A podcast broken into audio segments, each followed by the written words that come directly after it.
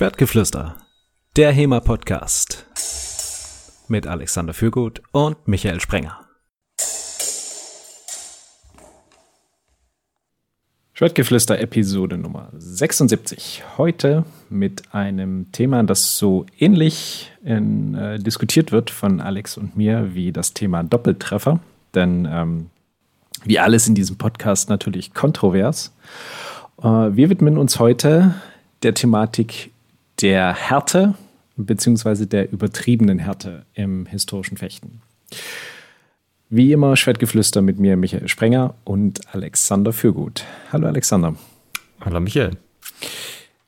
Alex, ist es dir schon mal vorgekommen, dass du in einem Turnier ermahnt wurdest, dass du nicht so fest zuschlagen sollst oder im, im Training du irgendwie in einer Sparringseinheit ähm, mit jemandem gefochten hast, der ihnen gesagt hat, boah, äh, das ist ihm oder ihr zu fest? Ähm, Im Wettkampf muss ich gerade überlegen. Also ich war natürlich schon oft dabei, als irgendwelche anderen Leute ermahnt worden sind. Ich würde vermuten, dass das zu mir auch schon gesagt wurde. Doch, doch, okay, genau, ich erinnere mich. Es gab ein Turnier, da war es so, da wurden irgendwie sehr viele Leute von entweder einem Teil der Schiedsrichter oder das war irgendwie vom Ausrichter so festgelegt, durchaus regelmäßig ermahnt, dass das jetzt zu fest sei.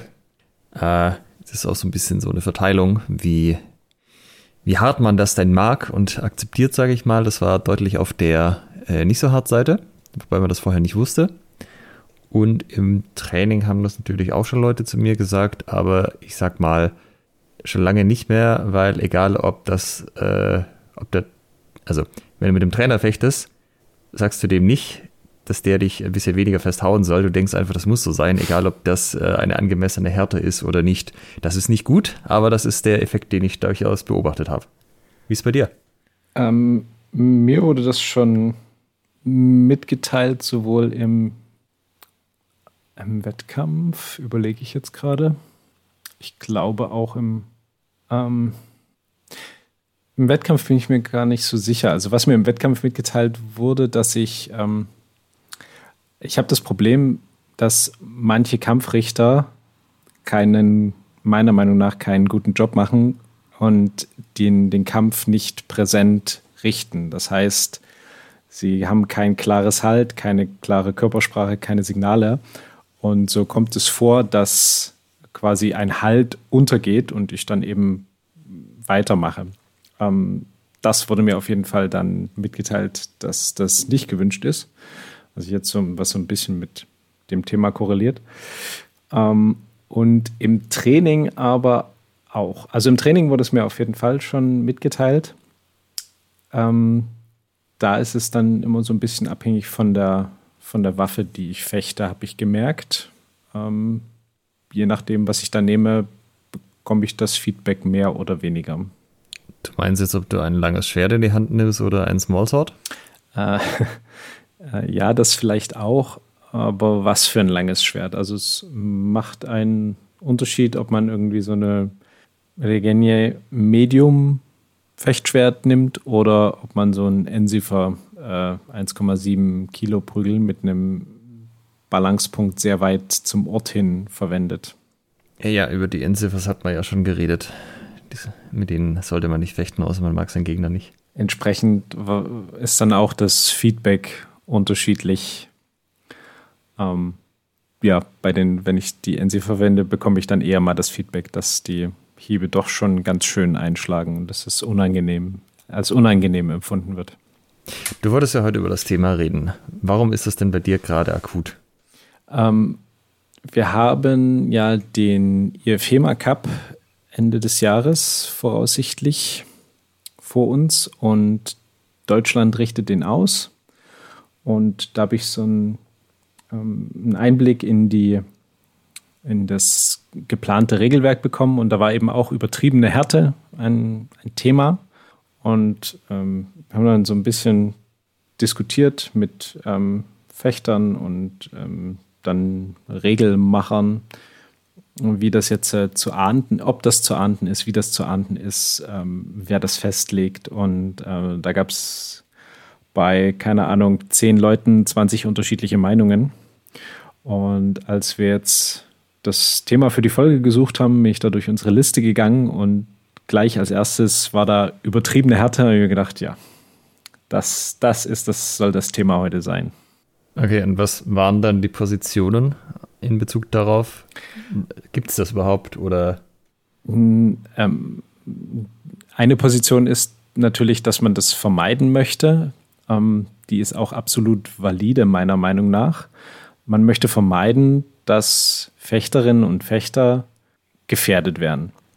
Mhm. Das heißt, man möchte in einem Turnier äh, Teilnehmer und Teilnehmerinnen ähm, aussortieren, im schlimmsten Fall, die nicht imstande sind, in einer Art und Weise zu fechten, mit der sie ihren Gegenüber ähm, nicht gefährden. Das ist erstmal grundsätzlich eine, eine valide Einstellung. Jetzt ist dann natürlich die Frage, wie definiert man das? Wo fängt übertriebene Härte an? Also ich denke, bei mir fängt übertriebene Härte deutlich später an als bei jemandem, der jetzt gerade neu ins historische Fechten einsteigt. Ähm, das war, das war sozusagen die, der Grundtenor dieser, dieser Diskussion. Ähm, ja, grundsätzlich ist das irgendwas, womit man sich beschäftigen muss. Also man kann jetzt nicht, man kann es nicht komplett rauslassen, wenn wir jetzt Regelwerke betrachten.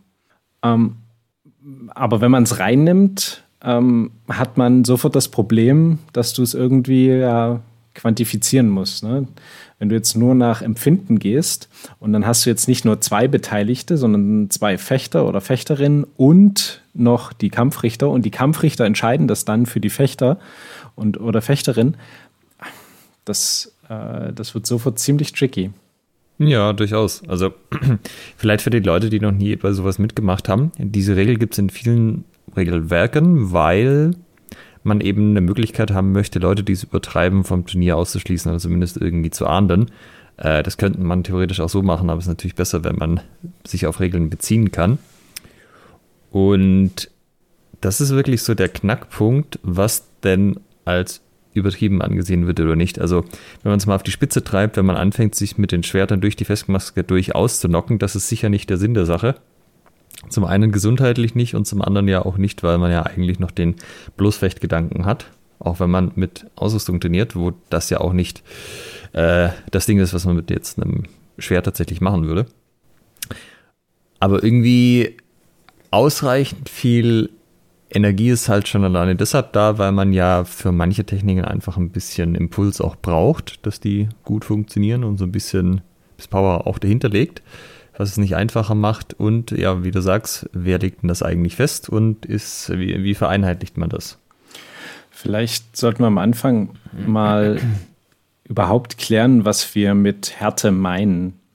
Ähm, denn ich denke, für uns beide ist es wir haben ein klares Bild davon, was wir, was wir damit meinen. Ähm, und bei uns beiden bin ich auch der Meinung, dass wir von, der, von derselben Sache reden. Aber das können wir jetzt dann nicht unbedingt für unsere Zuhörer und Zuhörerinnen so annehmen. Das heißt, was ist denn für dich ein, was, was definiert für dich Härte im, in einem Gefecht? Und, also wann ist, und wann ist ein Gefecht zu hart für dich? Also das Hauptding ist sicherlich die Schlaghärte, die rüberkommt. Also das, was beim Gegner sozusagen ankommt oder beim Trainingspartner, wenn es im Training ist. Äh, also wie, wie und wo man den sozusagen trifft und wie das durch die Schutzausrüstung sich für den anderen noch anfühlt. Da gibt es natürlich ein paar Variablen. Das eine ist, mit was für Schwertern fechte ich, wie schwer sind die, wo ist der Schwerpunkt und die Masseverteilung, aber natürlich auch, was der andere für Ausrüstung trägt. Ich erinnere mich an ein Turnier vor vielen, vielen Jahren, da hatten schon die meisten die Spes AP-Jacken, wo ja zum Beispiel der komplette Unter- und Oberarm mit so einem ja, halt mit dem Polstermaterial von der Jacke gepolstert ist. Und da haben auch ein paar von einem Verein aus Stuttgart mitgemacht äh, oder von der Schule, die, die hatten halt so diese weißen Sportfechtanzüge und da so eine Fechtmeisterweste drüber und Unterarmschutz. Das heißt, im Wesentlichen am Oberarm hatten die halt nichts, außer halt so ein bisschen Stoff. Äh, kannst du dir vorstellen, wie, wie angenehm das war von die, für die, dann irgendwie im Oberarm getroffen zu werden? Ja. ja, also äh, da hätten die sicherlich auch gesagt, das ist äh, zu hart für mich in dem Moment. Aber war natürlich, äh, wenn du halt die Spacejacken anhast, ist das halt nicht so das Thema. Ähm, das ist das eine, ja, also Schlagkärte, wie viel kommt einfach bei einem an? Und wenn ich mir jetzt ein Kuchendiagramm vorstelle, wäre das wahrscheinlich auch jetzt zwei Drittel davon ausgefüllt. Es gibt aber natürlich auch noch andere Sachen so. Was mache ich denn mit dem anderen und ähm, wie aggressiv mache ich das? Also ich üblicherweise sind ja zumindest Ringen und Entwaffnungen im begrenzten Maße erlaubt. Manchmal sind ja auch Forststöße erlaubt. Und auch da ist es ja so, versuche ich jetzt den anderen auszulocken oder versuche ich den anderen nur so ein bisschen, ja, so dass es mitkriegt und dass ich mir irgendwie einen Vorteil durch einen Fauststoß erarbeite auf die Maske oder wie mache ich das? Oder selbiges auch natürlich, wenn man Leute werfen darf. Mache ich da sowas wie einen Hüftwurf, lege ihn dann vor mich, was vielleicht ein bisschen knallt, je nachdem, gucke ich, ob da Matten da sind oder nicht. Oder hebe ich den komplett äh, aus und werfe ihn zwei Meter durch die Luft oder so. Nicht, dass das die meisten könnten im HEMA, aber es gibt ein so ein Video, das können wir vielleicht in die Shownotes packen. Ich wollte es gerade sagen, ich erinnere mich da an ein Video. Ja, genau. Also das sieht so aus, als würden sie das auf Holzboden machen. Der andere, ähm, ich habe gerade vergessen, was genau er für einen Wurf macht, aber im Wesentlichen ist der andere halt horizontal über, über in der Luft, 1,50 über dem Boden und wird dann kräftig runtergeknallt. Tatsächlich haben sie das auf Puzzlematten gemacht, die äh, so eine Holzmaserung haben. Also es ist nicht ganz so schlimm, wie es aussieht, aber es macht halt schon einen lauten Knall und der andere bleibt halt erstmal liegen. Das hat auch eine große Diskussion befeuert, ob das jetzt eigentlich noch okay war oder nicht. Ja. Und worauf ich mich ähm, ich kann mich an diese Diskussion erinnern und ein Kommentar war, also wenn vorher beide akzeptiert haben, dass sowas in Ordnung ist, dann ist ja kein Problem. Und jetzt ist natürlich die Frage, du kommst zu einem Turnier oder du kommst in einen anderen Verein und jetzt heißt es ja ähm, Wettkampf oder ein Sparringsgefecht.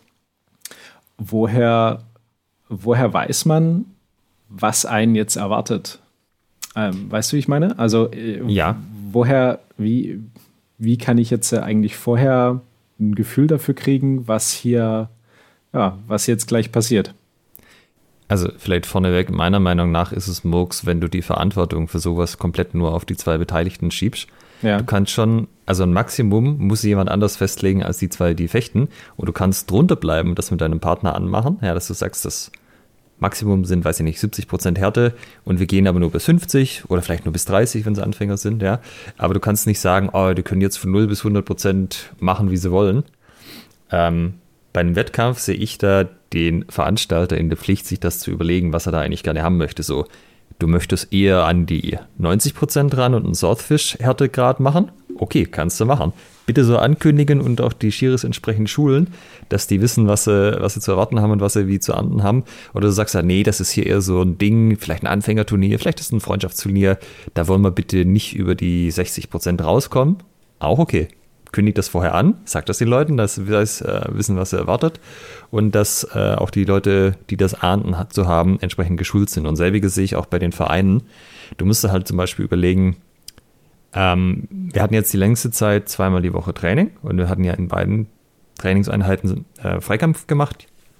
20 Minuten, halbe Stunde jeweils.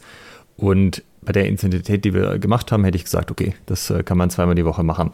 Wenn wir jetzt aber sechsmal die Woche Training hätten, hätte ich mich schon hingesetzt und mir überlegt, ist das irgendwie auf Dauer gesund, wenn Leute wirklich sechsmal die Woche da sind und in der Härte fechten? Oder müsste man es da irgendwie anders verteilen oder ein bisschen runterfahren? Also im Verein sind da die Trainer für verantwortlich, dass sie sich halt überlegen, was ist denn mit der Frequenz und mit den Waffen, die wir da haben? Ne? Also wenn wir Modax fechten würden und nicht Schwert, wäre das auch nochmal ein anderes Thema. Was ist denn da okay? Und halt dieses Limit festlegen und auch da die Trainer sich halt miteinander absprechen und entsprechend wissen, was ist zu viel, was ist nicht zu viel und das auch entsprechend durchsetzen. Und äh, da darf dann halt auch ein von den Trainierenden, ja, aber für uns beide ist das okay, darf halt nicht zählen, weil nee, im Training gibt es ein Maximum und da hat keiner drüber zu gehen, Punkt. Jetzt hast du so, so Prozentangaben ähm, gegeben Gibt es da eine, eine, internationale Härteskala, wo ich dann nachgucken kann, 60 Prozent bedeutet das und das, 90 Prozent bedeutet das und das? Nö, natürlich nicht, das war nur ein Beispiel. Also ja, wir, in, von den Verteilungen jetzt. Ja, jetzt ist eben die, die Frage, wie, wie machst du dann, wie machst du jetzt eine Abstufung, ne? wenn du sagst, okay, ich weiß natürlich, wenn du mir jetzt sagst, okay, 90% ist Swordfish-Härte, damit kann ich was anfangen. Ich habe das Swordfish gesehen, ich habe auch schon viele Gefechte gemacht, ähm, auf unterschiedlichem Niveau, mit, bei unterschiedlichen Turnieren. Und ich würde sagen, so diese Skala, wie du sie jetzt genannt hast, damit kann ich was anfangen. Die ist aber so rein, die könnte ich jetzt nicht aufschreiben. Ne? Also ich ja. hätte jetzt ein Problem damit, das zu eine objektive Geschichte draus zu machen und das irgendwie zu quantifizieren. Es ist ja sogar noch schlimmer. Also du hast natürlich einen Blickwinkel, wenn du selber der Betroffene bist, der getroffen wird, aber es ist ja nochmal was völlig anderes, wenn du dir das von außen anschaust. Weil äh, Leute können so aussehen, als würden sie richtig hart zulangen, weil sie halt so große Ausholbewegungen machen, haben aber dann eine miserable Körperarbeit und das, was beim anderen ankommt, ist gar nicht so viel, weil die sich selber unterwegs irgendwo noch ausbremsen, sieht man aber halt von außen nicht. Umgekehrt, äh, wenn Leute eine sehr gute Körperarbeit haben, sieht das nach nichts aus, macht auch vielleicht nicht so den größten Plonk äh, von den Geräuschen her, aber der andere äh, hat dann halt ordentlich eins reingeballert bekommen, auf das er keine Lust hatte. Und selbst wenn du jetzt irgendwie von außen eine Referenz hast, okay, das ist okay, das ist nicht okay, das äh, irgendwie dann mitzukriegen und richtig zu deuten, ist dann halt nochmal eine andere Sache, würde ich sagen. Kannst du das? Also beziehungsweise du bist ja auch Trainer. Wie, wie machst du es in deiner Gruppe, wenn du ein Sparring anleitest oder freie Gefechte? Wie definierst, definierst du den, den Härtegrad? Und wie wie überwachst du ihn dann? Denn sozusagen, ne, eine Vorgabe zu machen ist ja das eine. Ich muss ja dann aber auch sicherstellen, dass es irgendwie eingehalten wird und ermahnen, wenn es nicht der Fall ist. Na, also im Endeffekt geht es da nach Erfahrungswerten, Schrägstrich Gefühl. Und im Training ist es aber auch halb so wild, wenn ich mich irre, also wenn es gar nicht so wild war, wie es ausgesehen hat, weil dann habe ich trotzdem das Signal gegeben an die beiden Beteiligten, dass er aufpassen soll, dass es nicht eskaliert, ja, dass es nicht zu viel wird. Und selbst wenn sie noch nicht über der Grenze waren und das hat nur so ausgesehen von außen, ist egal. Das Signal ist trotzdem da. Sie wissen ab jetzt, also selbst wenn sie noch drunter waren, es eskaliert das nicht weiter, weil ich was gesagt habe. Und da geht es aber ja nicht um so Sachen wie, gebe ich jetzt jemand eine rote Karte und sch äh, schließe ich vom Turnier aus, was ja von der Tragweite irgendwie ein bisschen mehr wäre. Aber ich sag mal, also das eine, was schon ganz, ganz gut funktioniert, ist halt zu gucken, wie reagiert der andere. Ne? Aber halt auch da hast du ja sehr äh, Anreizsysteme, die in eine ganz andere Richtung arbeiten. Zum Beispiel hatten wir in unserem, also beim Symphony of Steel, unserem Turnier, hatten wir ein Anfängerturnier. Und da hatten wir bei der ersten Ausgabe in den Regeln drin, falls jetzt jemand äh, den anderen so also mit dem so fechtet, dass der hinterher ähm, nicht mehr weitermachen kann im Fechten, dann wird man selber auch ausgeschlossen. Also wenn ich dich jetzt im Anfängerturnier rausnehme, ja, weil ich dir irgendwie blöd hinhau oder so und du kannst nicht mehr weitermachen, dann werde ich auch vom Turnier ausgeschlossen. Was wir uns dachten war, dass die Leute dann besser aufpassen und halt die Verantwortung auch bei sich suchen. Was passiert ist, was wir dann hinterher rausgekriegt haben, ist, dass einer sich dachte, oh, der hat mich schon ganz schön hart getroffen, aber ich will mir das jetzt nicht anmerken lassen, weil dann wird er ja vom Turnier ausgeschlossen, das möchte ich ja nicht. ja, okay. Ja. Ähm, und umgekehrt ist es aber auch so, wenn ich natürlich weiß, dass es nach meiner Reaktion geht, dann mache ich halt so Spielchen wie im Fußball und der andere ist äh, in einem halben Meter an mir vorbeigelaufen, aber die, der Schiri stand gerade günstig und dann halte ich mir halt das Knie ah, ah, und rolle mich ganz effektvoll durch die Gegend. Äh, die, so, eine, so eine Blitzheilung dann danach, ne? Ja. Um, das heißt, nach den Fechtern, wenn wir jetzt mal beim, beim Training bleiben, beziehungsweise, ist eigentlich egal, in, in beiden Beispielen hast, äh, sind wir sozusagen nicht nach den Fechtern gegangen. Also wie die das empfinden, sondern als Trainer sagst du, okay, Jungs, Mädels, schraubt mal einen Gang zurück. Ah, guter Punkt. Also jein, manchmal mache ich das. Ähm, ich, was ich aber häufiger mache, ist, dass ich hingehe, wenn ich das Gefühl habe, dass der eine, also Fechter A trifft Fechter B und ich habe den Eindruck, dass wie Fechter A zugehauen hat, war, war zu viel. Dann gehe ich zu Fechter B hin, ignoriere Fechter A und frage Fechter B, hey, war das noch okay von der Intensität her oder war da das zu viel?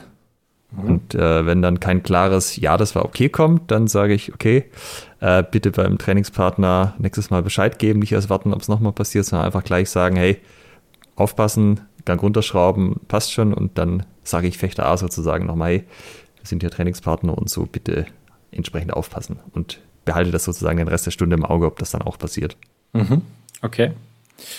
Das heißt, für, für den Trainingsbetrieb ist es, so wie du das jetzt schilderst, relativ leicht zu überwachen, oder? Hast du da großartig Probleme mit dem Thema?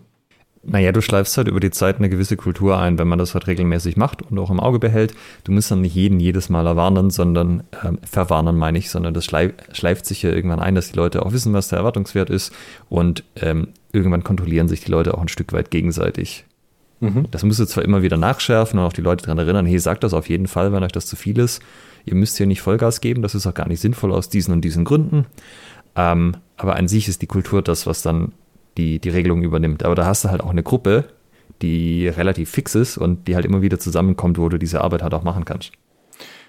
Jetzt gehen wir mal noch nicht zum, zum Turnier, sondern jetzt sagen wir, wir treffen uns irgendwie mit, mit anderen Fechtern aus anderen Vereinen. Ähm, wie ist es da? Also sagst du da deinen Leuten vorher irgendwas dazu? Ne? Keine Ahnung, ist jetzt eine, irgendwie eine lockere Fechtschule oder einfach ein, eine offene Halle oder sowas? Ähm, nehmen die das automatisch mit, weil die Kultur bei euch sowieso vorherrscht?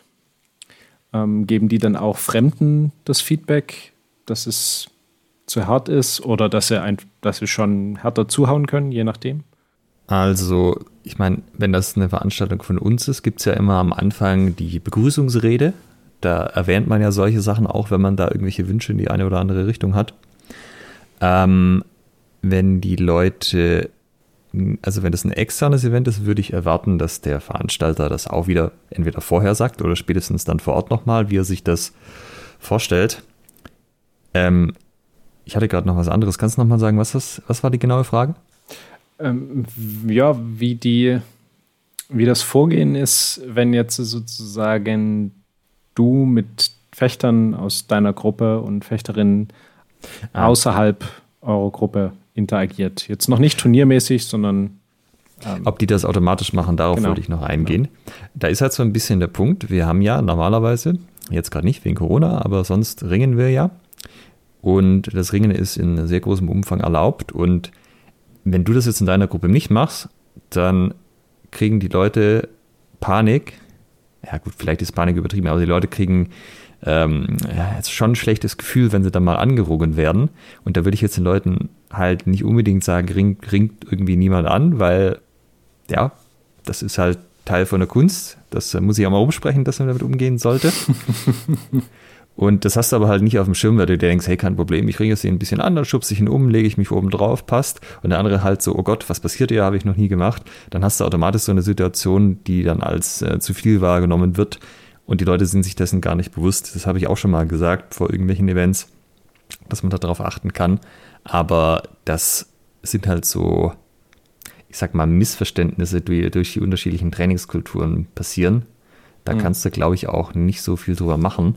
Ob sie sich dann melden, wenn es ihnen zu viel wird, weiß ich nicht. Ich würde es mir wünschen, aber ich glaube, es passiert nicht so viel, wie es gut wäre. Du hast gerade einen interessanten Punkt benannt, ähm, nämlich, dass die das gar nicht so auf dem Schirm haben. Also ähm, jemand von den Schwabenfedern würde jetzt jemand von einem anderen Verein oder einer anderen Gruppe anringen, weil das halt für ihn oder sie völlig normal ist. Und ja, wie du so schön gesagt hast, der die andere ist dann damit dezent überfordert. Ähm, das ist ja auch so ein Punkt, das passiert ja nicht aus bösem Willen. Also ich würde sagen, im Allgemeinen versucht man nicht, weder im Training noch in äh, gruppenübergreifenden Sparrings noch in Turnieren, irgendjemanden zu verletzen.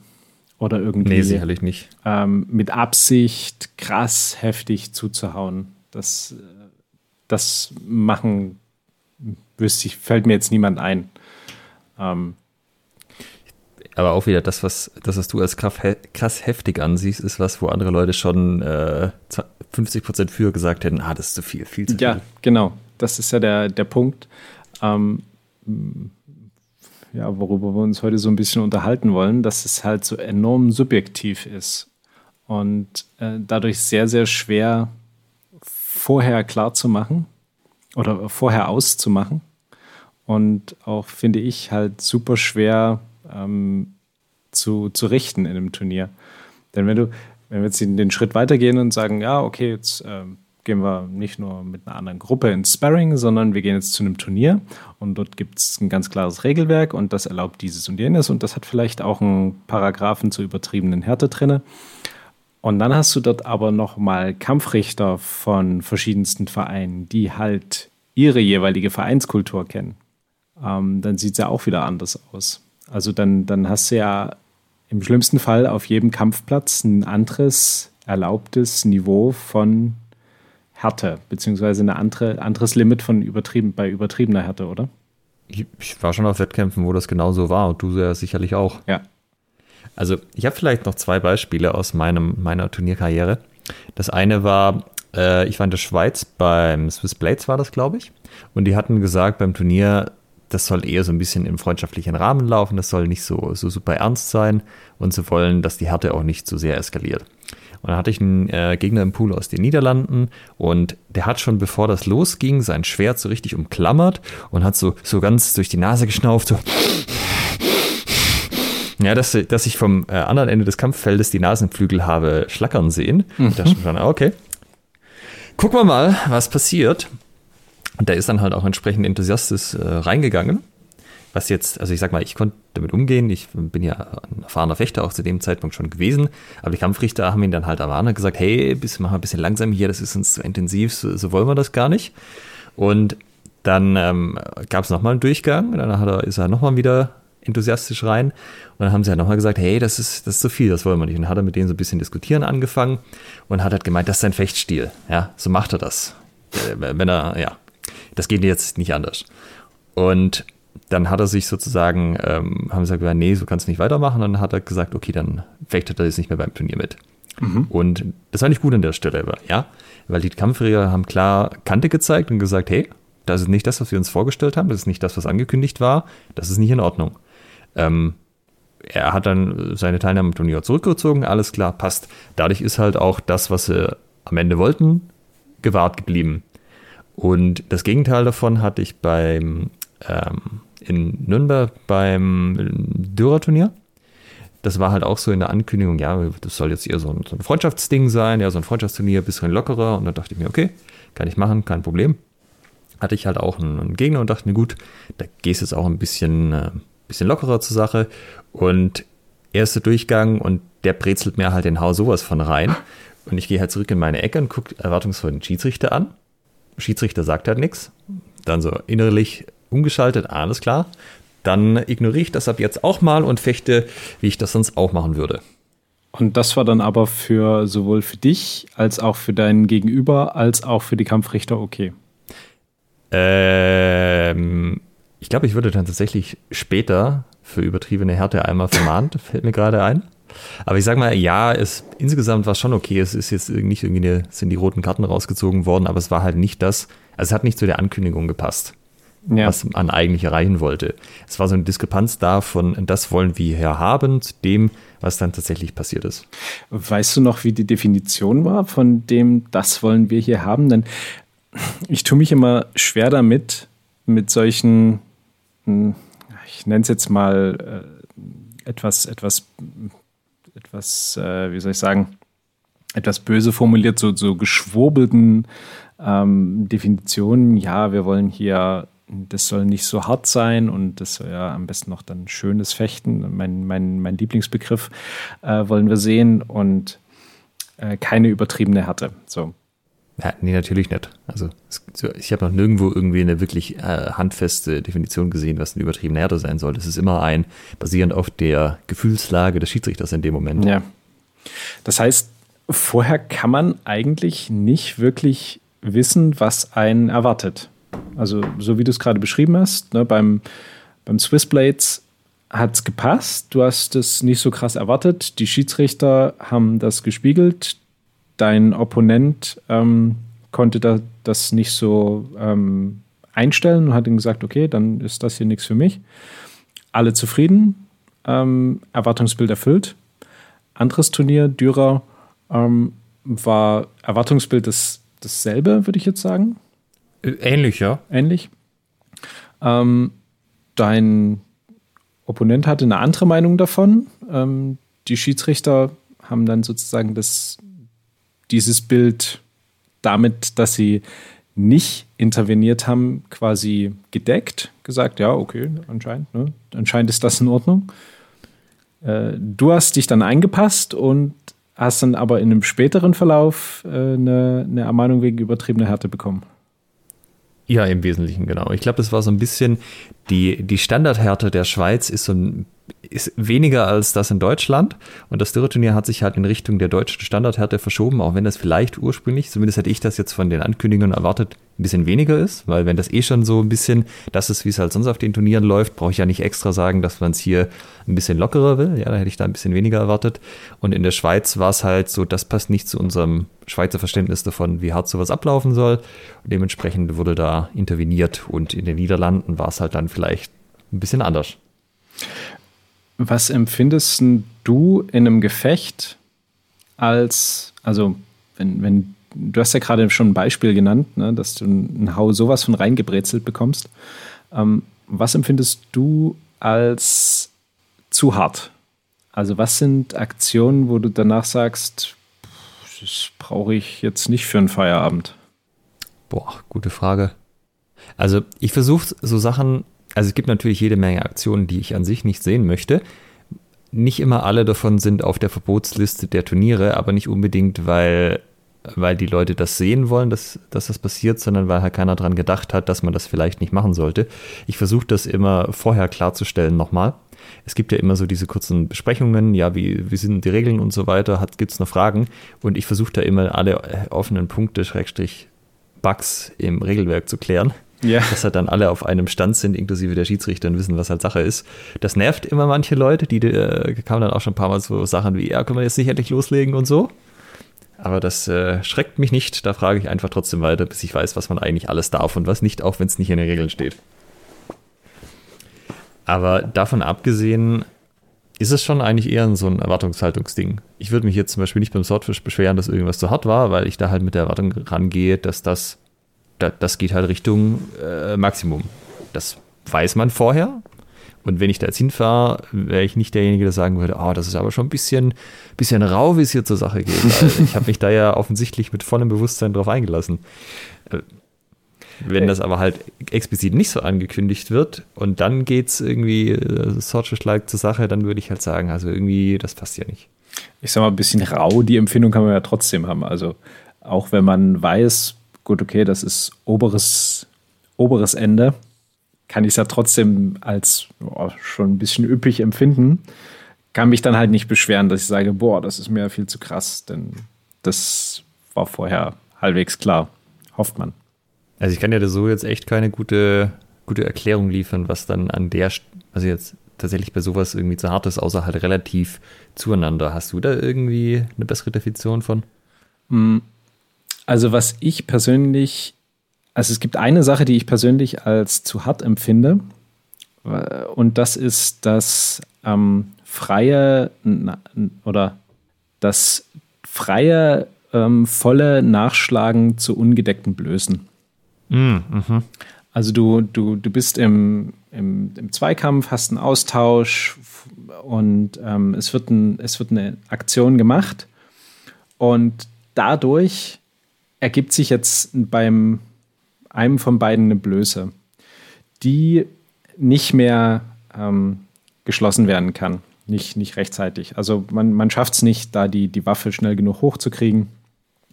Und wenn dann zu dieser freien Blöße mit quasi ein, ein voller Hieb durchgezogen wird, das Problem ist halt, ist, dass die, die Konstellation oftmals so ist, dass du dann auch nicht so die, die Spannung hast, diesen, diesen Hieb zu erwarten, ähm, sondern die halt wirklich so ein bisschen ähm, nicht nur von der, von der Trefferfläche frei ist, sondern auch von der, von der Körperspannung her ähm, ein bisschen, wie soll ich das beschreiben?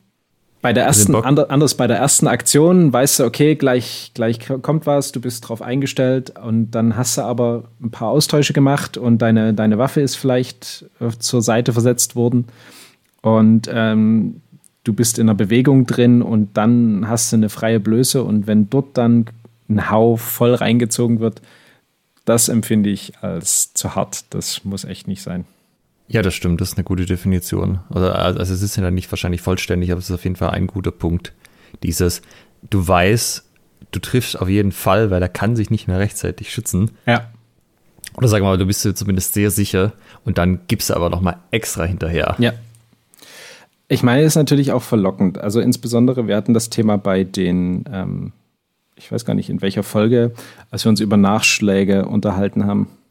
Ja. Ähm, wenn du ein Regelwerk hast, was das erlaubt und was vielleicht auch eine volle Nachschlagswertung hat, äh, damit forcierst du natürlich, dass jemand versucht, so schnell wie möglich dann nochmal zum Kopf zu treffen, wenn der irgendwie frei ist.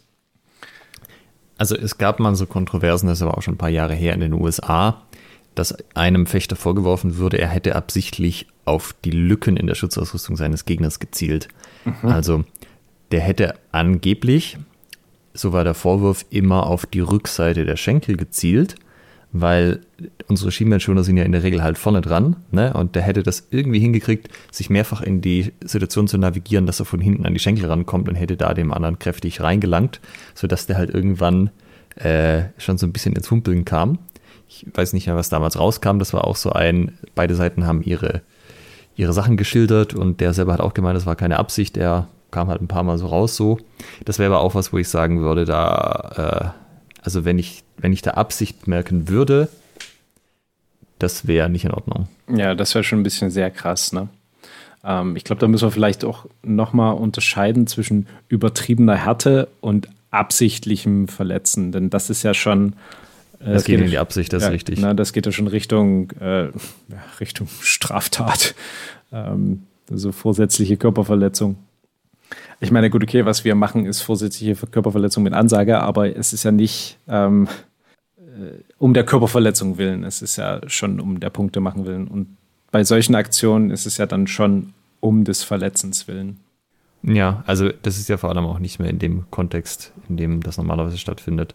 Also normalerweise versuchst du ja gerade nicht den anderen so zu erwischen, dass er äh, irgendwas über die, also quasi über die nächste, den nächsten Gang hinaus noch mitnimmt und die dann äh, sozusagen, ja, das halt irgendwie wie beim, beim Thai-Boxen oder so, ich gebe dem anderen fünf Low-Kicks, dann ist er nicht mehr so flink aus den Füßen. Das ist ja eigentlich nicht das, wie es normalerweise im HEMA läuft. Ja, was mir jetzt noch einfällt, was ich als, ich kann ja mal schildern, was ich noch so als äußerst unangenehm empfinde. Also gerade, ne, du, du hast den Kopf frei und bekommst dann noch voll eins drüber gezogen. Ähm, generell Nachschläge, also wenn jemand sehr viel nachschlägt. Also du, du kannst dann, du versuchst dich noch irgendwie zu decken und irgendwann bist du aber, das geht so fix, ähm, dass du nicht mehr in der Lage bist, quasi die Hiebe zu parieren und kassierst dann auf zwei Seiten einfach nur bam, bam, bam, bam. Ähm, wenn das mit voller Intensität ist, das ist dann auch schon ziemlich unangenehm. Ne? Das ist so wieder dieses, korreliert vielleicht damit, ne? so Nachschlagen zu freien Blößen. Und ja, oder Leute, die sich halt selber nicht schützen und quasi nur darauf warten, dir dann noch voll eine reinzubrezeln mit einem Doppeltreffer oder so. Und was ich auch als äußerst unangenehm empfinde, ist, wenn, und das, das ist aber ein Punkt, da, den würde ich nicht unbedingt als übertriebene Härte bezeichnen, auch wenn es äußerst unangenehm ist. Ähm, das ist, wenn jetzt zum Beispiel jemand sehr, ähm, sehr mit sehr ausholenden Bewegungen ficht, sehr viel, sehr viel Schwung holt ähm, und dann quasi einen, einen Hieb landet mit einer, aus einer Bewegung, die quasi so aufgebaut ist, dass dieser, dieser Treffer sehr viel Bums hat.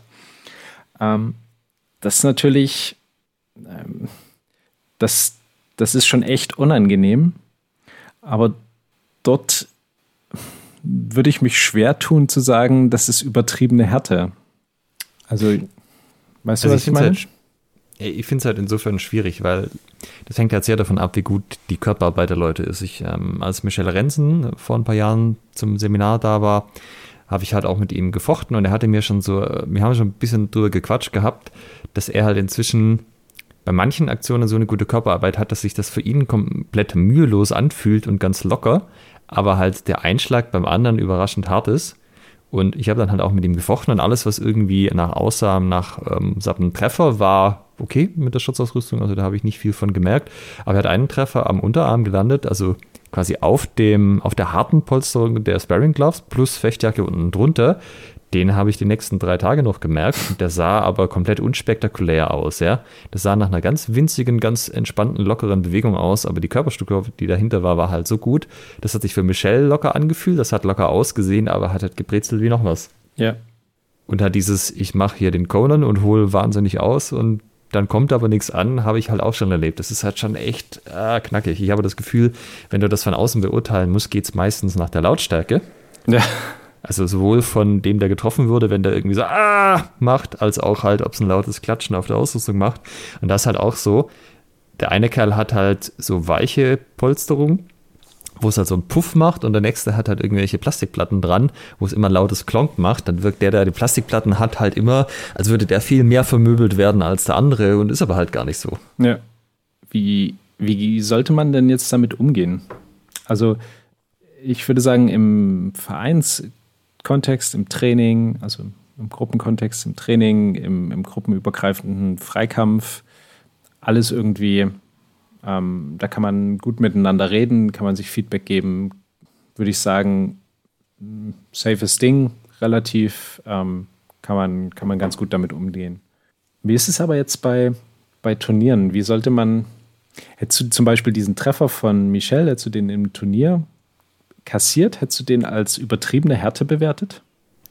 Ich habe mich im Turnier noch nie darüber beschwert, dass mein Gegner irgendwie zu hart gefochten hat. Ich habe also ich beschwere mich, wenn die Leute gegen die Regeln verstoßen und der Schiri nichts sagt.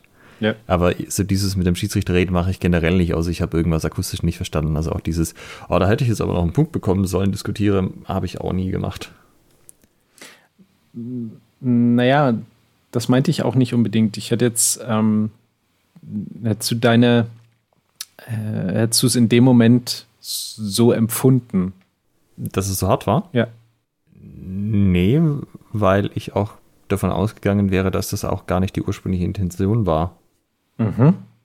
Also, also ich finde, das schwingt ja manchmal so ein bisschen mit. Ja? Wenn du mitkriegst, dass der andere dich, dir es noch mal extra einen reinwürgen will, bin ich eher dazu geneigt, das als übertrieben anzusehen, als wenn ich halt das Gefühl habe, der hat halt vor sich hingefochten und dann war das halt das Ergebnis, aber das war nicht unbedingt die Ursprungsintention.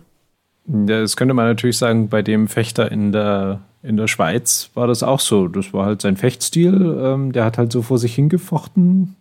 So ist er halt. Genau, aber ich hätte mich da auch nicht beschwert. Okay. Aber die Schiedsrichter haben sich beschwert, weil die dafür verantwortlich waren, die Einhaltung des Maximums einzuhalten. Okay.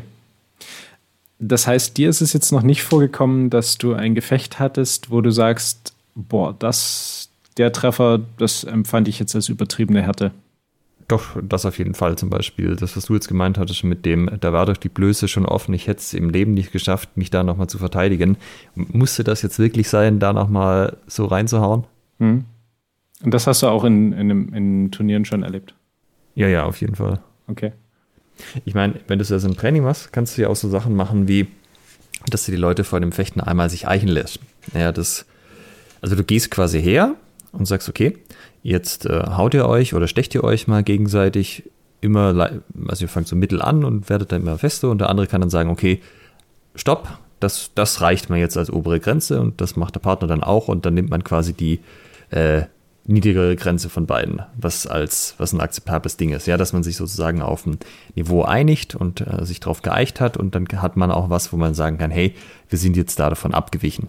So, ey, das ist nicht das, worauf wir uns geeicht hatten, äh, worauf wir uns geeinigt hatten am Anfang, machen wir wieder ein bisschen weniger. Und da kann man sich auch nochmal eichen. Das geht aber halt nicht im Turnier, ne? weil da ist es ja nicht zwischen mir und meinem Partner, mit dem ich das abmache, sondern im Endeffekt mache ich das mit dem Schiedsrichter aus. Und der andere macht das mit dem Schiedsrichter aus, aber ich habe mit dem anderen überhaupt nichts zu diskutieren im Turnier. Ja. Mm, jetzt hast du ja auch schon in einem Turnier als ähm, Schiedsrichter agiert, oder? Ja. Hast du da ähm, schon mal Hinweise gegeben auf übertriebene Härte? Ja. Was, wann hast du das gemacht und was war der, der Grund für dich? Äh, also wann im Sinne bei welcher Aktion? Was waren das so für, für Sachen? Das kann ich dir jetzt so aus dem Stegreif nicht sagen.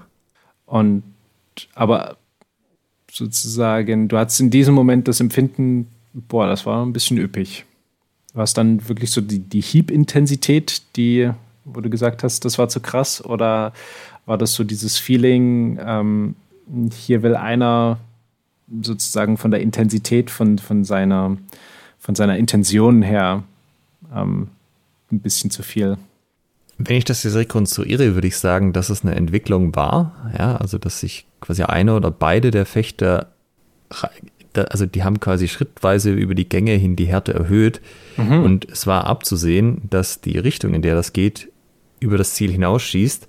Und anstatt dass ich warte, bis es über das Ziel hinausgeschossen hat, sage ich schon kurz vorher, hey Leute, das entwickelt sich in diese Richtung, wollen wir nicht, kommt mal wieder, schaltet mal wieder einen Gang zurück und werde mal wieder ein bisschen lockerer. Okay. Also es war sozusagen nicht die eine Einzelaktion, wo ich gesagt habe, oh, das war jetzt äh, zu viel des Guten hier, rote Karte, sondern nee, das geht in eine Richtung, da sollte es nicht weitergehen. Okay. Wir müssen es wieder in die Gegenrichtung bewegen. Das war so ein, so ein Feeling sozusagen, dass beide zusammen sich da so ein bisschen hochgeschaukelt haben. Ja, es ist schon mehr als ein Gefühl, du kannst das ja schon beobachten. Ja, also wie gehen sie im ersten Gang rein, wie gehen sie im dritten Gang rein. Was hast du da beobachtet? Also sozusagen, wie schnell sie rangegangen sind, wie ähm, die, die Körperspannung. Also ich versuche das immer noch so ein bisschen an, an objektiven Kriterien festzumachen, irgendwie was zu, zu finden, wo man sagen kann, okay, da und da und darauf, darauf sollte man achten, um halbwegs objektiv äh, die Härte um, zum einschätzen zu können ich weiß nicht, ob dir das gelingen kann, weil du müsstest das ja irgendwie aufschreiben können. Und das ist ein bisschen so, wie wenn du, jedem, wenn du versuchst aufzuschreiben, woran habe ich denn gemerkt, dass der andere an der Stelle einen Oberhauer oder einen Stich machen wollte. Und das machst du ja nicht so, dass du da deine fünf Kriterien hast und die kann man einfach anwenden. Du kannst schon Eckpunkte geben, aber im Endeffekt machst du das über deine Erfahrung, dass du schon tausende Stiche und tausende Oberhäue gesehen hast. Und wenn wir jetzt von äh, Schiedsrichtern reden, die das erkennen müssen, denke ich auch, dass du da halt mit ähm, also natürlich die eigentliche Schiedsrichterfahrung, aber halt auch mit Videos und so weiter arbeiten muss, dass du halt auch lernst, diese, diese Sachen wie Körperspannung und so weiter zu lesen. Da kannst du natürlich sagen, da kann man drauf achten, aber wenn du keine Ahnung hast, wie man darauf achtet, kommst du ja nicht weiter. Weil, ja, okay, Körperspannung, ja, kann man auf die Schultern achten. Okay, guckst du auf die Schultern, dann hast du aber halt jemand, der spannt nicht die Schultern an, sondern die Beine oder den Bauch oder was auch immer oder die Unterarme. Und eigentlich ist das halt eine Summe aus, ähm, aus vielen Einzelpunkten, die, wenn du sie versuchst, aber aufzuzählen, kommst du da nicht so richtig weiter, hm. würde ich behaupten. Okay. Oder hast du jetzt das gute objektive Kriterium gefunden? Weil wir sind jetzt eh schon äh, Richtung, wir bewegen uns auf die Stunde zu. Also jetzt wäre der Moment sozusagen aufzulösen und zu sagen, so machen wir es jetzt, weil das ist wirklich eine gute Lösung. Nee, äh, deshalb frage ich, ne? Ich, ich wollte es durchaus gerne mal aufschreiben, dass man sagt, auf folgende Punkte ist zu achten, ähm, aber auf mehr als das, was du gerade beschrieben hast, auf seine Erfahrungen vertrauen und äh, ja, so diesen, die, das, das Gefühl eines Zweikampfes wahrzunehmen, einfach mit der Erfahrung, die man hat als Fechter, als jemand, der haut und gehauen wird und ähm, der Erfahrung als Kampfrichter und Trainer, dass man sich das anguckt, ähm, das, das könnte ich dann auch nicht. Ähm, ich kann, ich, nein, ich kann es im Moment nicht sinnvoll äh, quantifizieren und auch nicht sagen, darauf müsste man achten. Also außer die bereits genannten Punkte. Aber eine Sache ähm, fand ich gerade noch interessant, als du meintest, als du selber Schiedsrichter warst, hast du gesagt, das ähm, so und so, das äh, entwickelt sich hier in der Richtung, das wollen wir nicht.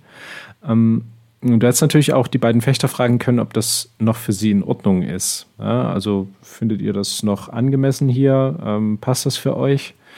Habe ich zum Beispiel auch schon erlebt bei Turnieren, dass dann die Fechter befragt würden, ähm, ist es noch okay für euch oder ähm, wie siehst du das generell? Wie sollte das gehandhabt werden, deiner Meinung nach?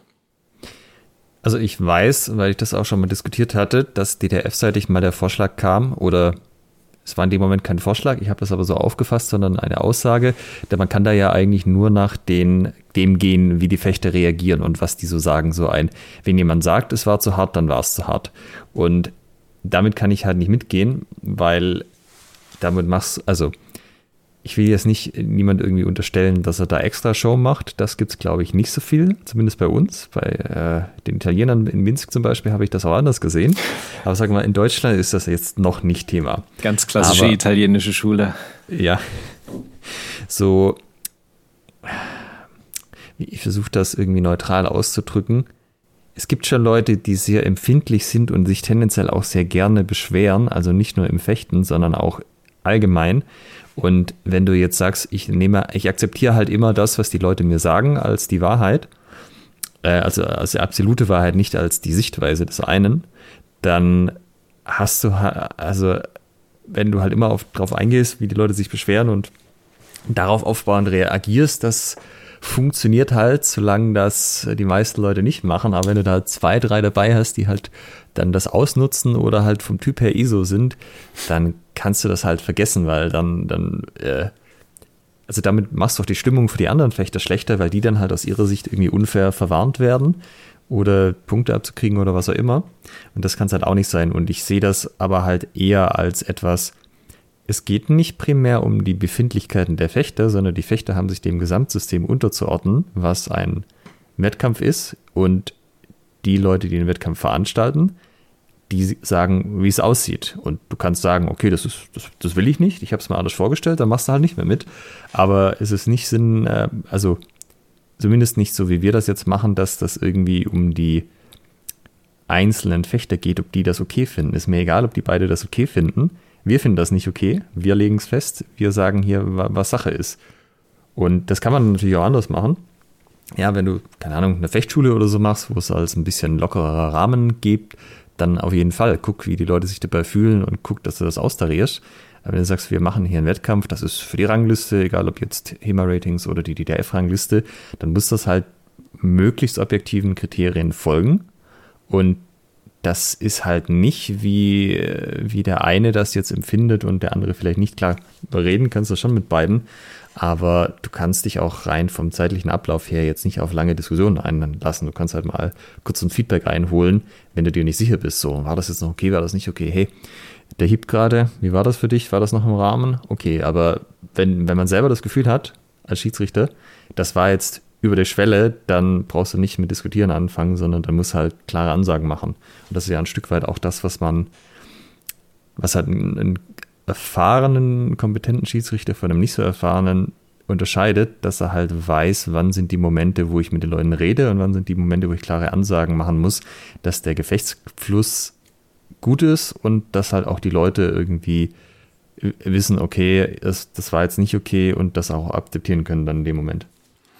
Du hast ja in deinem Beispiel, was du vorhin genannt hast, das schon vorher ein bisschen abgefangen, dass du gesagt hast, ähm, das entwickelt sich hier in eine Richtung, da ist absehbar, das äh, müsst ihr jetzt hier nicht weiter steigern.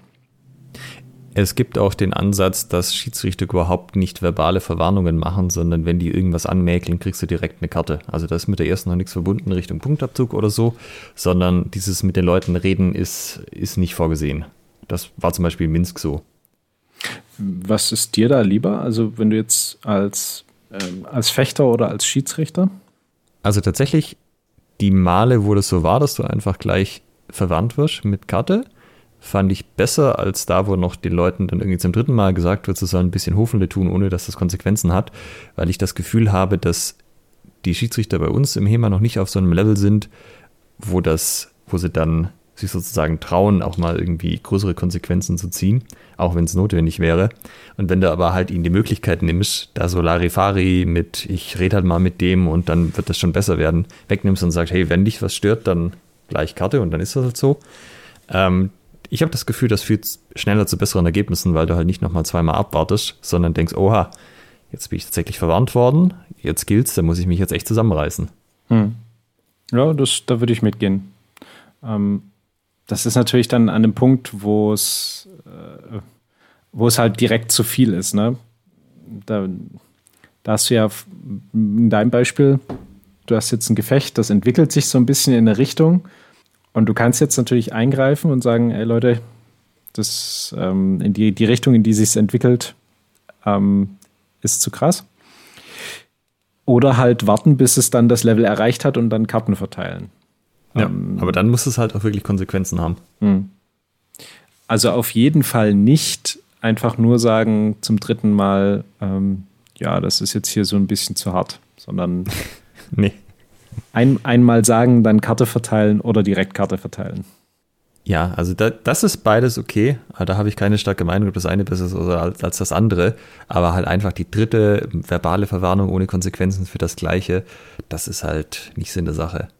Haben wir jetzt aus unserer Diskussion heute einen, einen Mehrwert gewinnen können? Wie ist das bei dir? Ich würde dich vorher noch was anderes fragen, bevor oh, ja. wir jetzt die einstellen.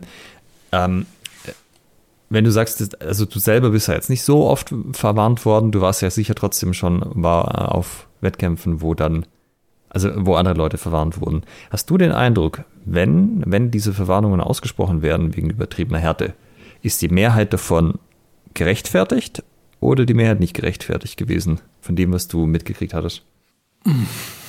Jetzt muss ich erstmal überlegen, was ich so wirklich mitbekommen habe. Ähm, also ich weiß von, da war ich selber nicht dabei, das äh, habe ich nur auf einem, einem, Video gesehen. Das war auch eben sowas Nachschlagen zu einer, ähm, zu einer freien Blöße und zwar so richtig mit Ausholen und nochmal draufzimmern. Es war auch ein bekannter polnischer Fechter, der etwas mit vorhin genannten Fechtschwertern zu tun hat. Ähm, das fand ich absolut gerechtfertigt, ähm, da zu sagen, das war übertriebene Härte. Ähm, die Male, bei denen ich das gesagt bekommen habe, würde ich auch sagen, waren gerechtfertigt. Ähm, in, den, in den meisten Fällen, ja. Also es war auch was dabei, da, da habe ich mir gedacht, was wissen jetzt von mir? Aber ähm, in, den, in den allermeisten Fällen würde ich sagen, wenn dann mal die, die Konsequenz ausgespielt wird, übertriebene Härte, dann hat das schon gepasst. Okay, interessant. Wie, welches Empfinden hast du? Eher 60, 40 in Richtung, es war eigentlich noch nicht, also dass es eigentlich nicht, äh, nicht angebracht gewesen wäre, was zu sagen. Mhm. Also ich war schon auch oft dabei, wo ich absolut sagen würde, jo, das ist äh, völlig zu Recht angemahnt worden, aber auch oft, ah, wo ich mir dachte, Leute, ehrlich.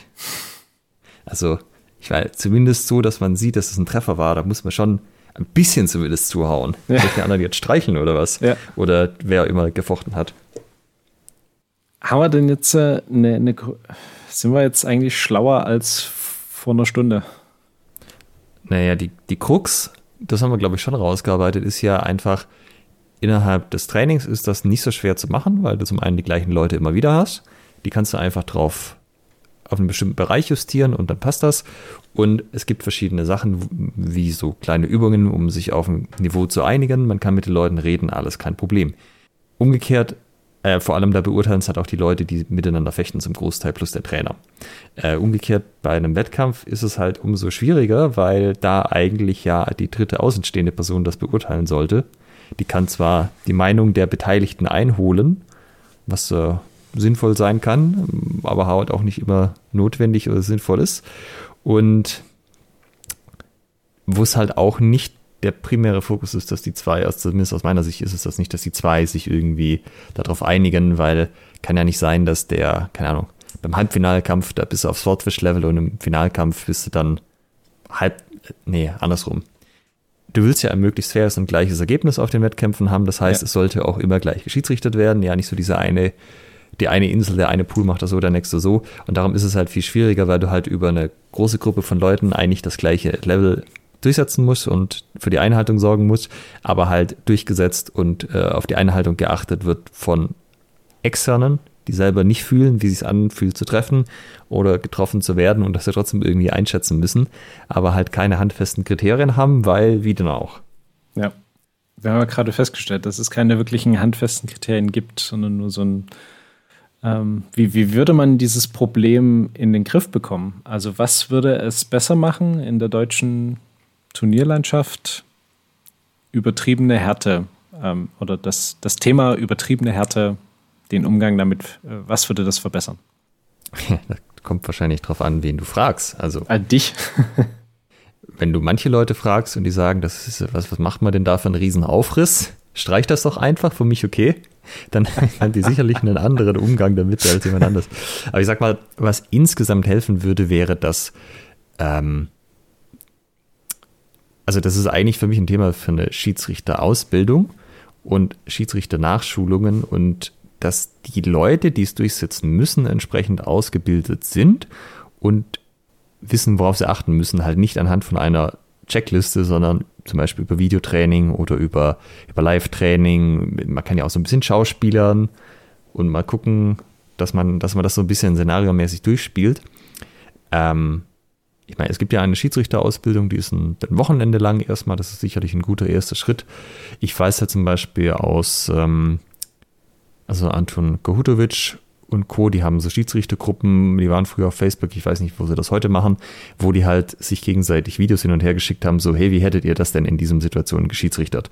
Also sowohl für, wäre das jetzt ein Treffer gewesen, war das jetzt Fläche oder Schneide, aber halt auch für, wie hätte man in dieser Situation umgehen können. Ja, so ein konstantes sich halt mit beschäftigen, gegenseitig austauschen und dadurch hast du halt eine Normierung der Erwartungshaltungen bei den Leuten, die es durchsetzen müssen, nämlich den Schiedsrichtern und dadurch würde sich das wahrscheinlich bessern, aber das ist natürlich auch ein äh, sehr viel erhöhtlicherer Aufwand, als wenn man sagen könnte, guck mal hier, Checkliste, fünf Punkte, auf die achtest bitte und dann passt das. Ja, ja da würde ich mitgehen. Also so ein, so ein Videotraining oder Szenariotraining, dass man sagt, okay, dieses Gefecht ist in Ordnung, dieses Gefecht ist nicht in Ordnung, dieses Gefecht ist in Ordnung, dieses Gefecht ist grenzwertig. Ähm, einfach darüber, dass man sich verdammt viele Gefechte anguckt und immer eine Rückmeldung bekommt, ähm, oder, oder zumindest eine, eine Diskussion hat. Das kann ja auch sein, dass man einen Kreis von Schiedsrichtern hat, in dem man dann diskutiert.